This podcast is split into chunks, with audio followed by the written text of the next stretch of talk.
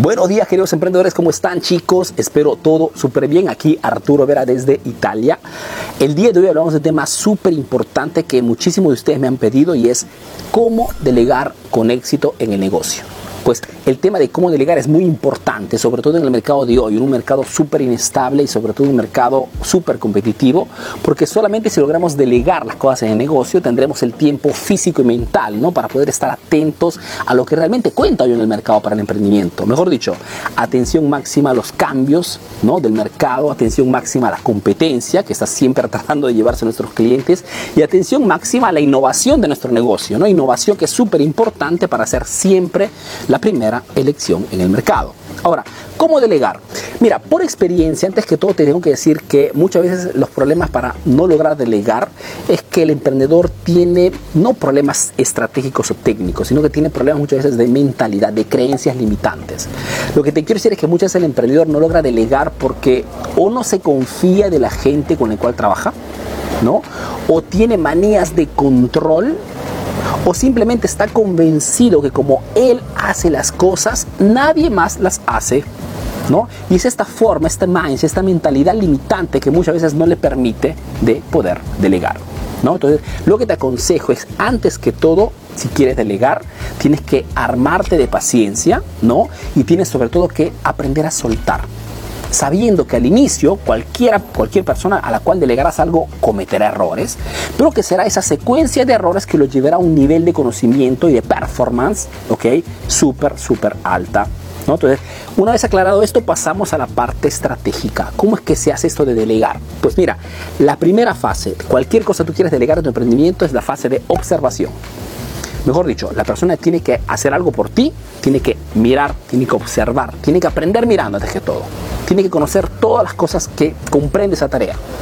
Una vez que ha entendido correctamente cómo es que se hace esto, pasa a la fase número dos, que es el control constante.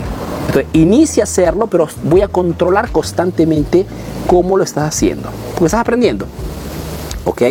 Sucesivamente, después de la fase control máxima, pasas a la fase control, control un control suave, ¿ok? Si antes te controlaba cuatro veces al día, ahora te controlo una vez al día.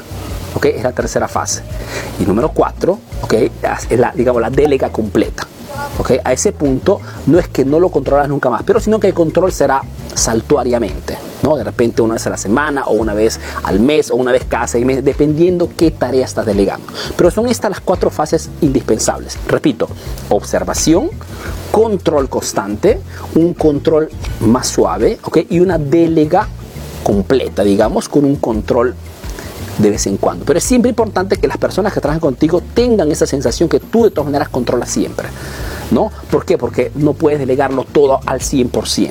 La gente tiene siempre que moverse sabiendo que ¿okay? hay alguien siempre que irá a verificar sus resultados. Esto mete la presión necesaria para que den siempre el 100%. ¿ok? Ese es el tema, chicos, de la delega en un video rapidísimo. Repito, resuelve tus problemas de mentalidad, de creencias limitantes, aprendiendo a dejar soltar.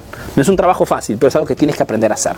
Tienes que confiarte de la gente, tienes que eliminar esta manía de control, ¿ok? Y sobre todo elimina esa creencia que solo como tú haces las cosas, los demás no los hacen, ¿ok?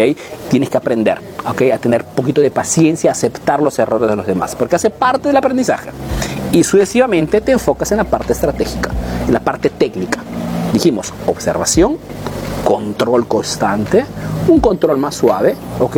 Y por último una delega completa, pero siempre controlando de vez en cuando, porque las personas si no tienen presión, pues bajan el ritmo, ¿ok?